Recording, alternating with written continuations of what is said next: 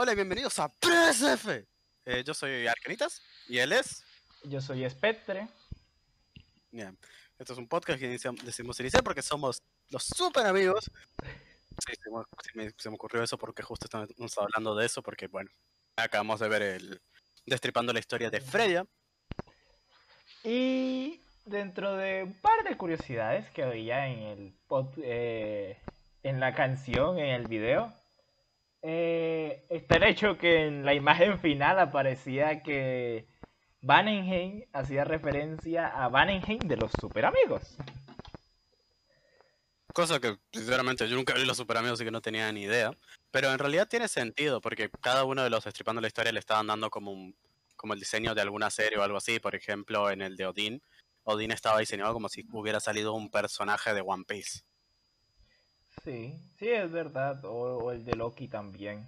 Que el de Loki, bueno, el de Sí. Loki sí se parecía un poco al.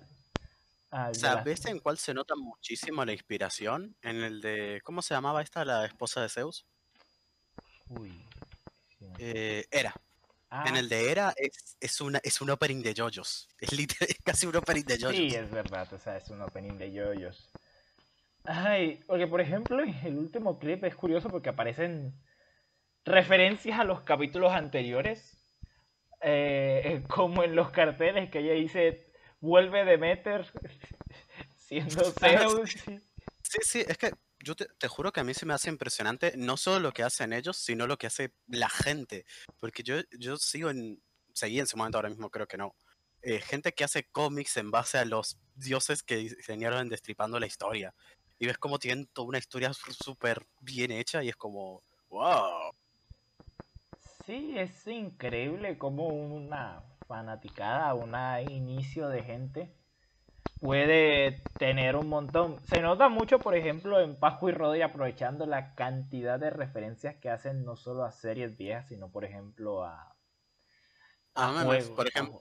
a A juegos. y- juegos, a memes, a todo. Por ejemplo, en este, justo el último que estamos hablando ahora, el de Freya, sale la foca esta que fue un meme de la era de hielo. Por alguna razón parece que nadie se acuerda de la pobre foca.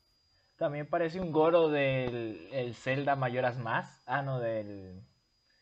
eh, de la de Ocarina of Time. Aparece. eh, estos de Plaza Sésamo. Sí, en la parte del concierto final Aparecen, aparecen po- Pokémon, Pokémon. como siempre. Sí, sí. Eso es, eso es No sería un de- destripando de historia sin el conejo y sin Pokémon. Ay, Dios.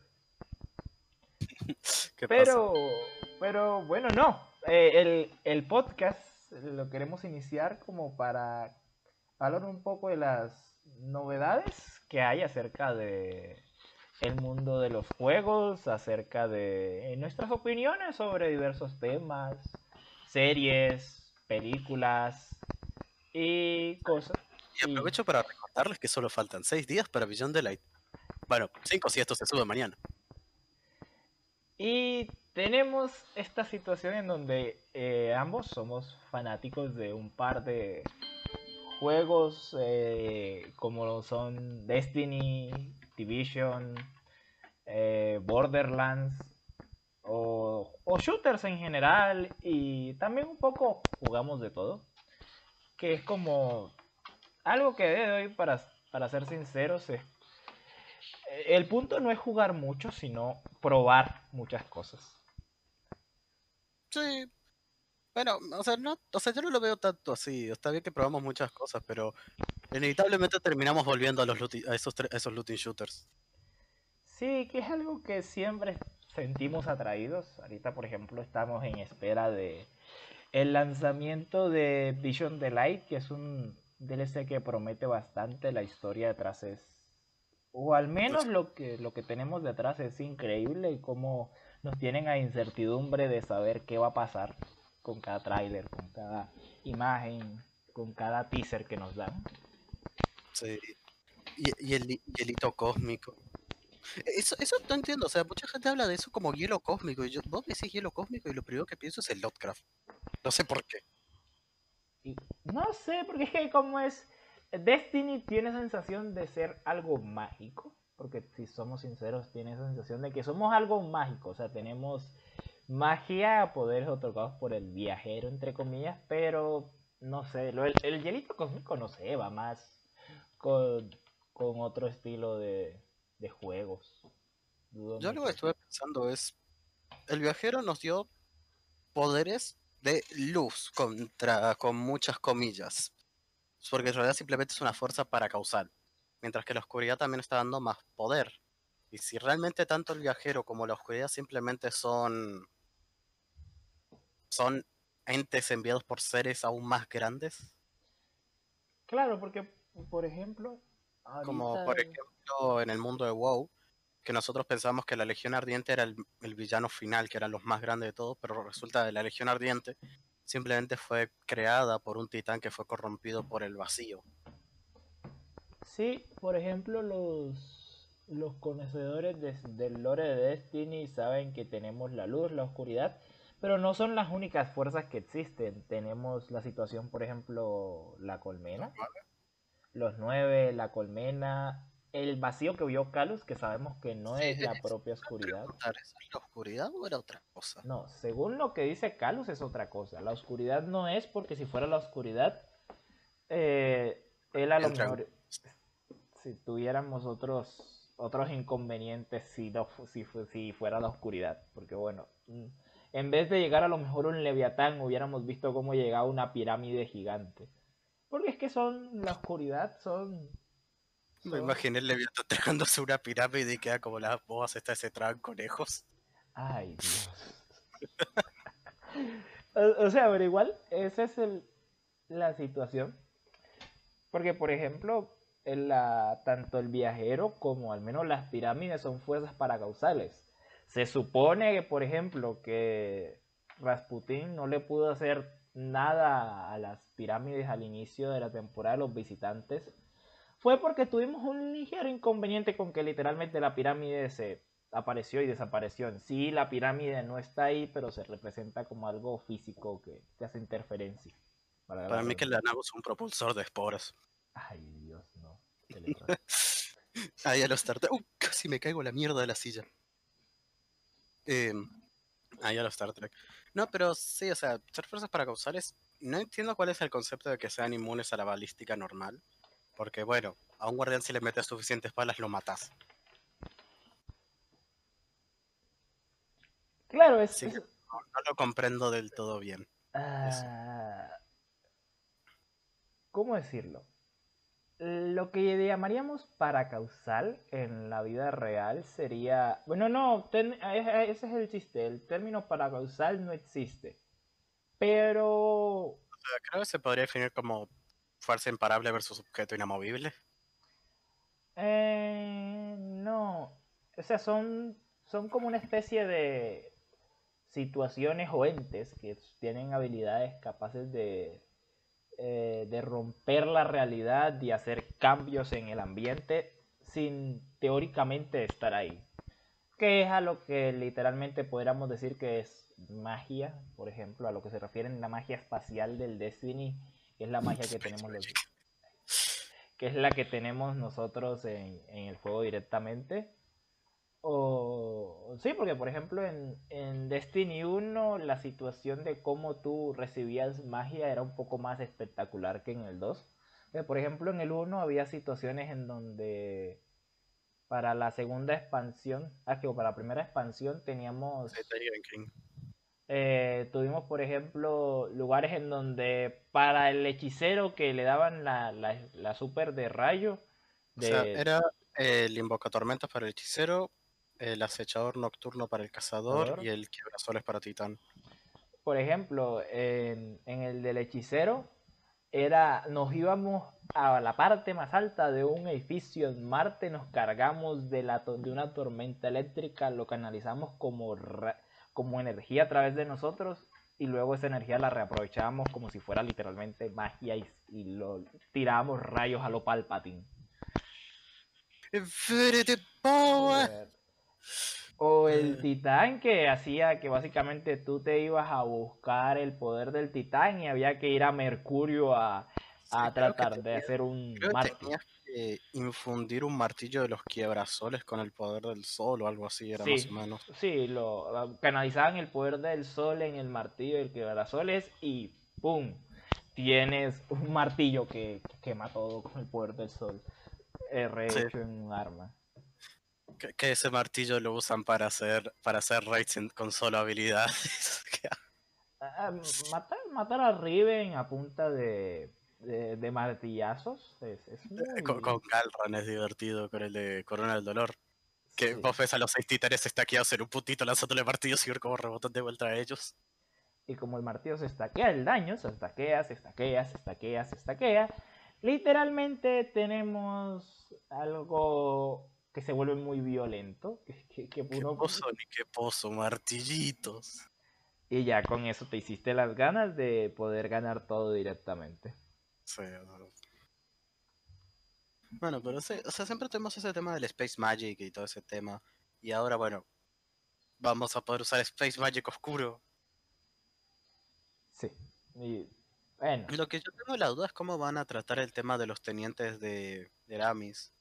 O sea, van a ser jefes de asaltos, van a ser jefes de la campaña, o incluso la misma Eramis, porque si la matamos durante la campaña, si soy sincero, me va a parecer muy me. O sea, yo Sí. preferiría que la matemos en una raid o en cosas como Riven, que al final en, en Forsaken descubrimos que ella fue la que, bueno, Riven y Sabatun estaban detrás de todo esto. Y tuvimos que ir a matar a Riven. claro, yo creo que por ejemplo, como ellos tienen la cacería del- en, en el roadmap o en el, o en el mapa de la temporada, se dice que es una cacería empiria, donde literalmente es ir a cazar a los tenientes, al menos a los tenientes, aunque la idea de la cacería en general es Oh, agentes renegados a lo de Division. Sí, no, porque, bueno, no porque tenemos la situación de que son cacerías del imperio, sí, eh, porque son, o sea, son agentes renegados de la luz, por as- como para hacer el chiste, porque bueno, en realidad están aprovechando la, la, están aprovechando directamente el- Po- Podrían la estación. Eh, claramente esto no va a ocurrir, pero un sistema como de puesto de control como el que, como el que hay en The Division molaría.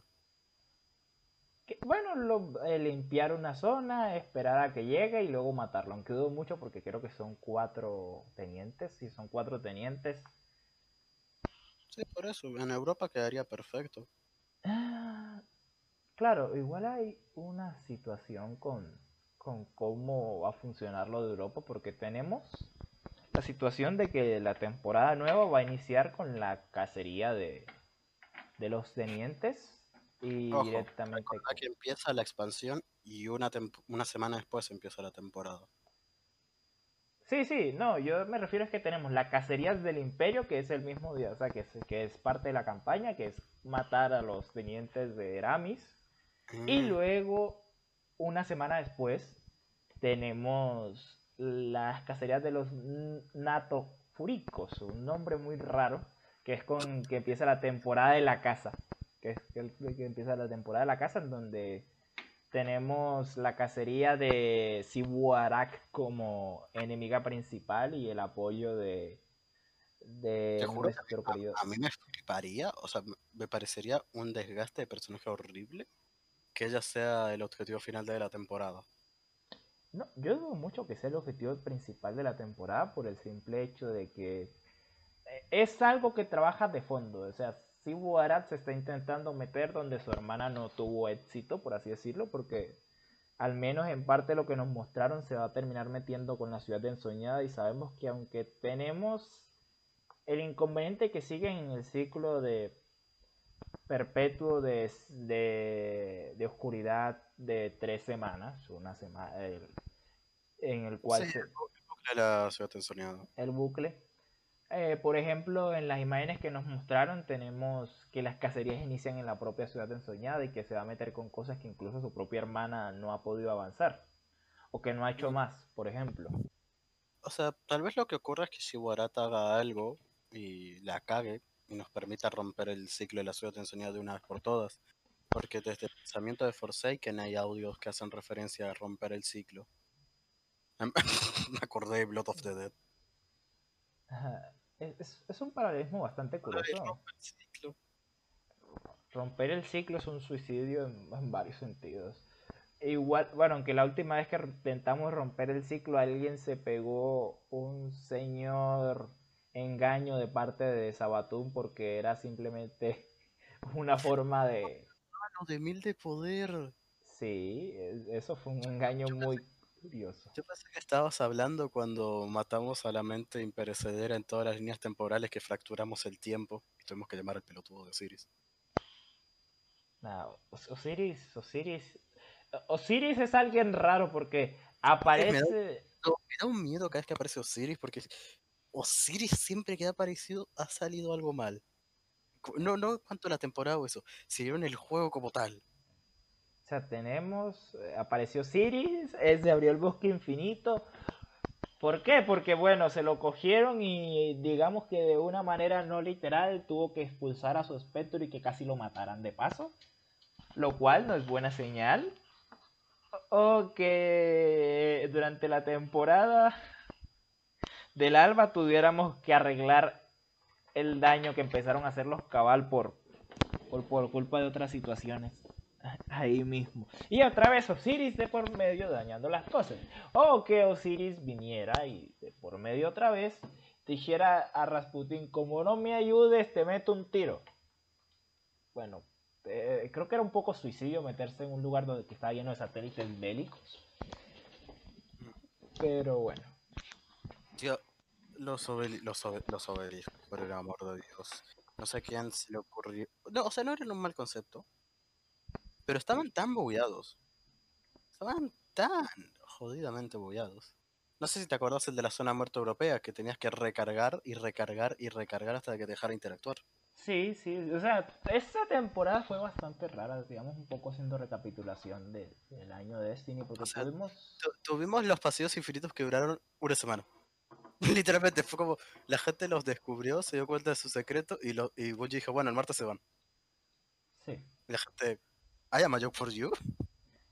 O sea, porque claro, tuvimos el avance de los paseos infinitos hasta que habilitaron Bastión y bueno, Bastión hizo que todo se fuera un poco... Ah, hay que volvernos locos tratando de hacer funcionar algo, el cual no va a funcionar y después le vamos a dar todo acceso a eso. Por ejemplo, eh, la otra situación es que bueno, tenemos después de eso la, la dualidad de lo que tuvimos con ah, la temporada de, de Rasputin, de los dignos. La temporada de los dignos, donde literalmente fue Rasputin diciendo yo voy a salvar la tierra y que se estrella algo contra cosa. Ayúdenme a la... ¿Por qué? Porque yo soy Rasputin. Ah, por cierto, mi cuerpo se movió una semana entera. Bueno, lo de la puerta fue bastante curioso. No, eso, eso, fue horrible, fue como todo el, el, evento final de temporada y nos va a dar una rearma, está re buena. Una semana esperando para que se desbugueara.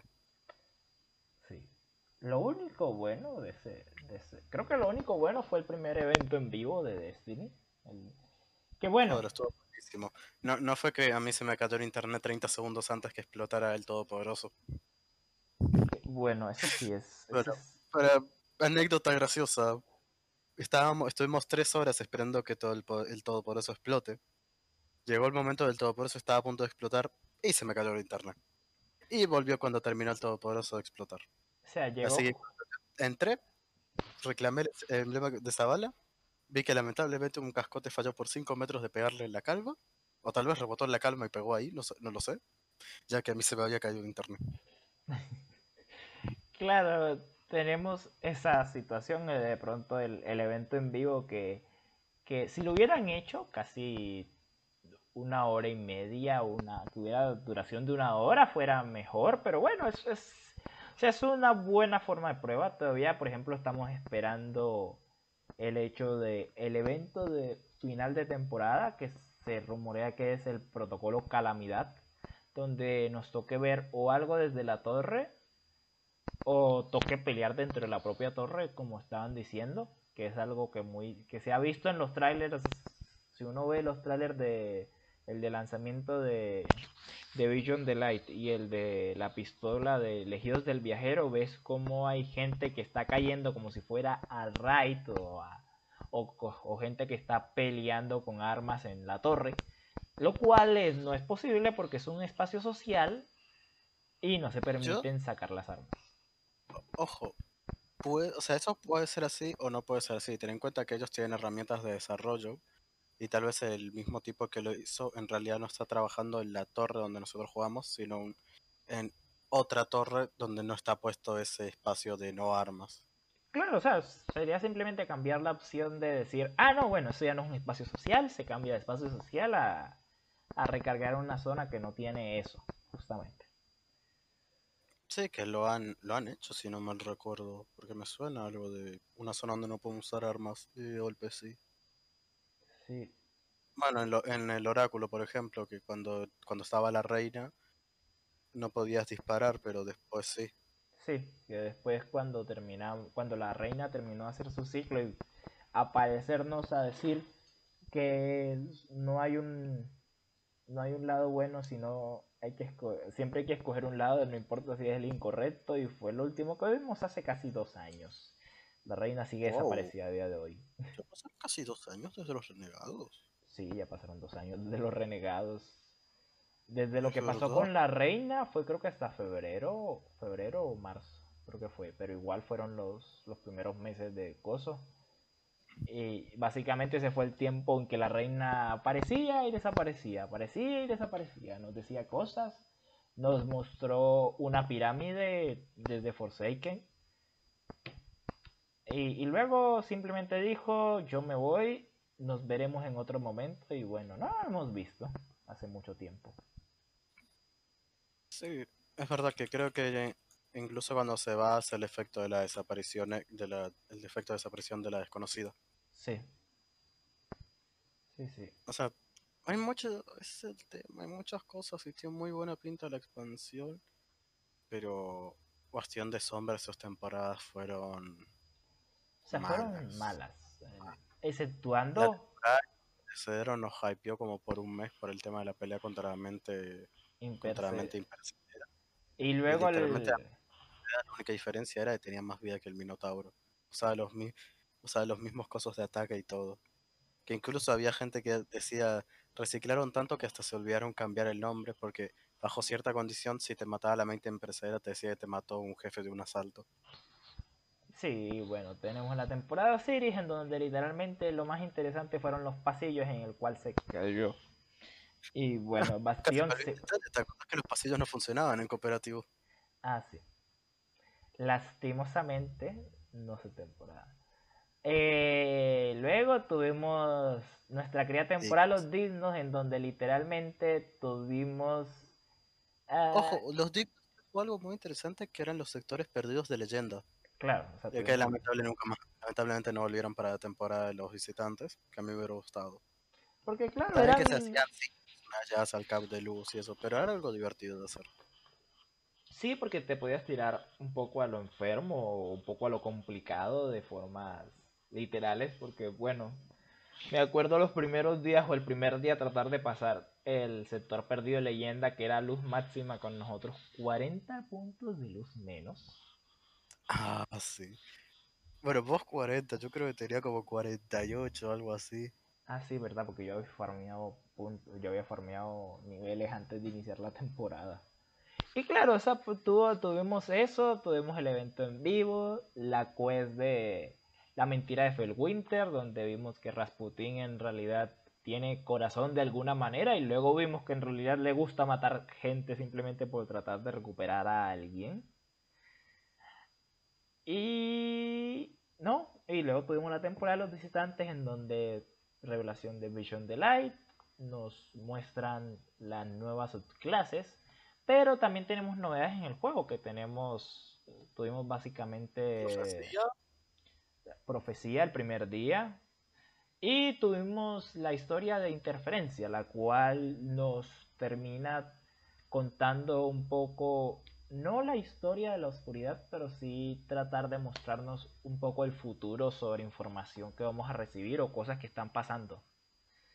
Eh, y bueno, la última revelación, la cual nos invita a visitar a nuestra a Europa, Para, para ver qué tal.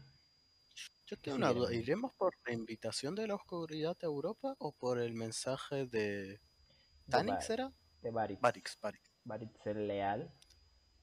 O el desleal, depende de quién, a quién le preguntes. Sí, porque se, bueno, faltan seis días nomás y ya lo sabremos. Sí. Pero también faltan seis días para la Season 2 de Borderlands. Bueno, eh, eh, bueno, que la Season 2 de Borderlands también se ve interesante porque, bueno, tenemos bastante... Realmente me hace mucha gracia que los primeros dos DLCs vayan a ser el Designer's Cut y el segundo el Director's Cut. Claro, un poco haciendo broma a los nombres. Sí. Todas las, todas las habilidades tienen pintaza. La única que no entendí bien cómo funciona es la de Mouse. Pero bueno, Mouse siempre me ha parecido un personaje muy raro cómo funciona. Por el tema de que todo su, habilidad gira en torno al oso de. Sí. Sí, el oso férreo. Ahí está el nombre. Sí, sí, sí. O sea, en el caso de Seine va a estar roto como el solo. Ya lo estoy viendo venir porque vas.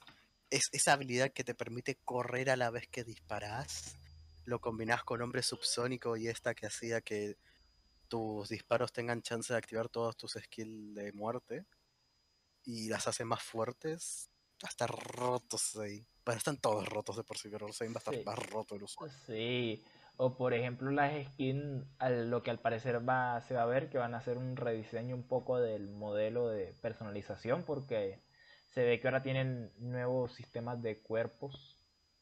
sí, ahí lo son son Supreme Forms, creo que son los nombres de esas skins o algo así. Sí, que son skins distintas porque cambian totalmente cómo se ven. Por ejemplo, tenemos a Flag que literalmente parece que le hubieran rebajado 20 kilos y se hubiera hecho y se hubiera metido el ejercicio.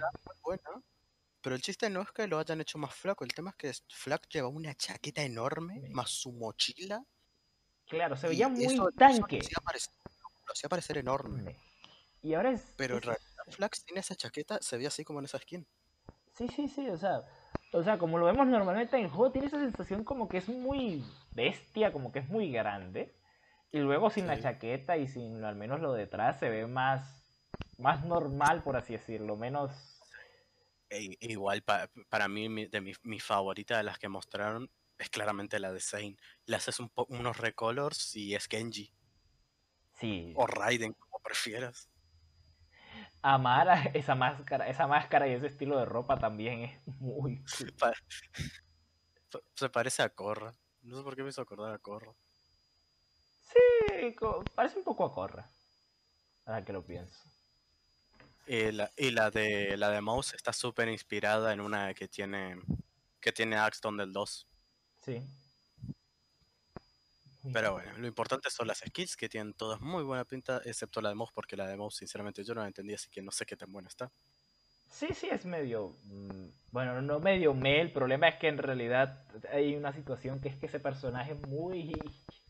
O sea, todo funciona alrededor del mecha en sí, o del acompañante que tenemos con la, con la skill. Y se potencia un poco raro, por así decirlo, pero igual es. Sea, es algo que se ve una pintaza para el Borderlands 2 de paso, también, por ejemplo, tenemos ahorita la temporada número 3 de el Division. Eh, no le queda mucho, nos queda la cacería de... Ah, no, mentira, nos queda Campanario nomás. Sí, sí, nos queda la última.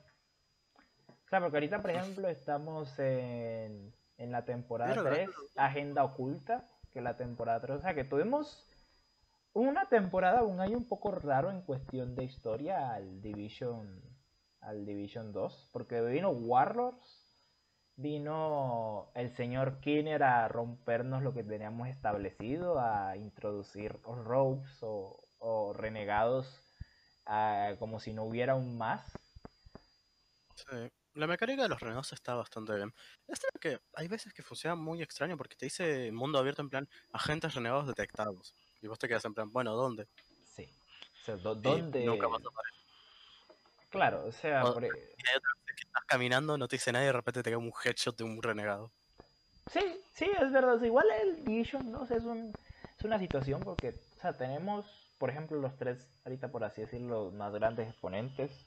Borderlands, que tiene un poco más estilo arcade, al no tener como tal un juego online o algo tan grande así. El Destiny, que tiene, bueno, tiene el mundo abierto, el PvE y todas las actividades que tenemos encima. Y el Division, que el loot es básicamente eh, mm, eh, estadísticas por estadísticas por estadísticas por estadísticas en cuestión de cómo Sí, pero funciona. ya en la siguiente versión vamos a poder modificar los exóticos. Ah, sí, hoy... En vez de estar en la mesa de fabricación reroleando y reroleando con materiales que solo te dan desmantelando exóticos. Sí, porque hoy gracias al eh, el estado del juego del Division se descubrió, bueno, no se descubrió, en realidad nos, nos contaron que va- van a poner nuevas monedas dentro del juego, lo cual nos va a permitir rerolear o aumentar una estadística que tenga un exótico. Ajá, ayudar a esos pequeños exóticos que tienen... E- Ese exótico semiperfecto lo tenés con 3 de 4 stats al máximo. Y vos Claro. decís, no me jodas. En plan, tenés todo al máximo menos eso. Sí, fue como algo más curioso porque, por ejemplo, la primera temporada, como fue más larga, eh, alargó un poco la o sea, alargó un poco las cacerías, porque bueno, lo de Sí, Division, tuvimos creo que un mes entre cada cacería. un Y encima el juego, cuando salió For- eh, Forsaken, bien, eh, cuando salió Warlord of- Warlords of New York, estaba en un estado bastante regulero. porque bueno, les hicieron un par de cambios en el sistema general de daño, de escalado y todo eso. Una- Un enemigo en dificultad normal te pelaba un millón de armadura por disparo, ¿no?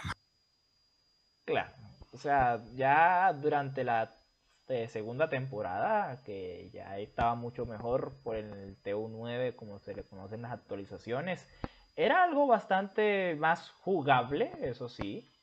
Ya para ahorita el juego está en, creo que en mejor estado, al menos como buildeamos, no es tan bestia como estábamos antes, pero sí tenemos varias cosas curiosas. Porque, por ejemplo, O sea, no solo es que el juego esté en mejor estado, sino que agregaron más herramientas para diferentes cosas. Por ejemplo, yo el set que uso que es tanque sería imposible sin el tema del baluarte de la fundición. O sea, se podría hacer, pero te implicaría hacer malabares con estadísticas de sets, con los bonus de sets y esas cosas. Sí, que ahora es mucho más sencillo buildear, por así decirlo. O te puedes hacer cosas potentes, uno yendo a lo sencillo, o yendo a buscar cosas más específicas. Por ejemplo, en el caso mío, yo tengo eh, sets de daño de atacante, donde literalmente con el pecho de Ridgeway, que es del, de, de Summit, del, del rascacielos, eso, me parece de los mejores agregados que hicieron. Cualquier juego, looting shooter o prácticamente cualquier juego que quiera que tenga cierto loop de juego necesita algo que sea por generación procedural. Cla- Claro, el hecho de, subir 100 pisos puede sonar algo desgastante, decir, oh, voy a subir 100 pisos, pero ahorita en el estado en que está, que te permite elegir la dificultad, si eres alguien novato y de pronto quieres ir probando, o si ya eres alguien más experimentado y quieres ir un poco a lo, a lo bruto y, y tosquearte con los enemigos más grandes de, o con más dificultad, puedes subirle la dificultad a heroico, subirle las directivas con con mayor dificultad, más loot. Sí, eso sí, pero Ya, ya lo mayor. repararon porque cuando hicieron eso la, la- lo hicieron mal y me acuerdo que en realidad las directivas te restaban loot. Sí, se supone que ya está arreglado. Ahorita sale mucho más loot. El, el único problema que sigue teniendo Summit es que tenemos la directiva de escudo roto, que tenemos una situación con escudo roto, es que de vez en A veces te mata, a veces te rompió y otras veces no. a veces te recupera el escudo y a veces no, claro. Y, y es un modo curioso, excepto el piso 100, que el piso 100... Bueno, el piso 100 requiere a que tengas reflejos de ninja y tratar de matar a cazadores con estrategias. Por ejemplo, Mm. en nuestro caso nos tocó matar a los cazadores a punta de francotirador. Estrategia. Vos, le, vos los deleteabas mientras yo hacía una, un spray de balas con la Bullet King para que no avanzaran. Sí, sí, yo mantenía, yo, yo tenía un set de, tengo un set del francotirador que mete 58 millones aproximadamente ahí, un poquitico más, un poquitico menos. Eh, básicamente un, tiro en la cabeza. Yo juego, con, yo juego con el de, con un set diseñado para la Bullet King, básicamente. Sí. Pero bueno, no, es, o sea, son juegos que ahorita mismo están en bastante más conexión o están mejor en un mejor estado al menos, porque tuvieron un inicio un poco raro, tanto Destiny con Shadowkeep como Division 2 con Warlords, pero al menos lo supieron corregir con el tiempo. Porque pero Borderlands no, Borderlands es eterno. Sí, Borderlands, Borderlands es Borderlands y creo que está igual desde que salió. O sea, no, le bajaron el loot, ¿no te acordás? Ah, sí, verdad que le bajaron el loot. O sea, no. Después llegó Mayhem 2.0 con los 10 niveles de Mayhem y ahí el, reducir loot se fue a la mierda. Sí, porque verdad que los primeros días era exagerado. Tú podías jugar un poquitico y tenía, te caían eh, el nivel más alto de armas y eso era cada rato y, y le subías un poquitico el loot y era exagerado. o sea, a mí me encantaba cuando eso. O sea, era un desastre, sí, ya un punto es verdad, ¿había armas que te bajaran el rendimiento del juego? Sí, lo había. Y con mucho loot del suelo, el rendimiento se iba más al suelo, claramente, pero era súper divertido. Por supuesto. Eh. Entonces, es una cosa que tenemos ahí. Hoy, por ejemplo, estuve viendo que empezaron a salir las reseñas del, de los Yakuza. Eh, del Yakuza Like a Dragon que sale ahorita el, el 10 de noviembre. No se ¿Ah? salir directo en Game Pass? Sí, va a salir directo en Game Pass. Salió en el en el inicio de Dead Boss que mostraron Like a Dragon más otras otras novedades. Porque por ejemplo ahorita tenemos un sistema de lanzamientos, una ventana de lanzamientos bastante más apretada de lo que uno pensaría. Tenemos el DLC de Borderlands ahorita el 10 tenemos Destiny. Tenemos Destiny ese día, tenemos... Esta... la nueva expansión de WoW. Tenemos el queridísimo retraso de Cyberpunk 2077 que... A la, final va a acabar sin ser meme el 2077. Al paso que vamos, sí. Tenemos la salida de las consolas nuevas ese mismo día. Tenemos la, el 13, si no estoy mal, tenemos el, el Call of Duty nuevo, el Cold War y el Valhalla, que también está dentro de esos días. Ya me había olvidado completamente de eso. O sea, tenemos muchos lanzamientos para el mismo día. Tenemos los títulos de lanzamiento que salen. El Demon Souls también, que sale con PlayStation 5 el Destiny que en realidad parece un poco un meme. El hype del Demon Souls porque, bueno, it's a remake, es un remake. Es un remake que, bueno, no sé, qué, ese es el problema, lo del remake no, no debería considerarse como un título de lanzamiento, es como lo de Miles Morales, o sea, tenemos que son relanzamientos. al menos Miles Morales te va a traer una historia nueva. Claro está bien, va a reutilizar un montón de cosas del Spider-Man de PlayStation 4. Eh, las skins y eso, pero el Spider-Man de PlayStation 4 es un juego que está muy pulido en sus mecánicas y que, bueno, reutilizar parte de las mecánicas y cómo funciona el juego original no le hace daño. La reutilización violenta donde va a estar va a ser en el tema apartado del mundo, porque es un Nueva York enorme el que tenés en Spider-Man. Sí, Aparte creo que el Miles Morales va a ser en época navideña, así que vamos a tener todo Nueva York cubierto de nieve. A lo Division 1. Oh, perdón. Ay, Dios. Mientras no pase nada durante esos días. Ah. bueno. El COVID ya no puede ponerse peor. ¿Qué puede ocurrir? ¿Una llamarada a los Gears? Ay, no, no, no, no. las llamadas... no tienes a 2020 clientes a 2020. Ah, no sé si escuchó. Hoy empezaron a recibir señales del centro del universo, del centro de la galaxia.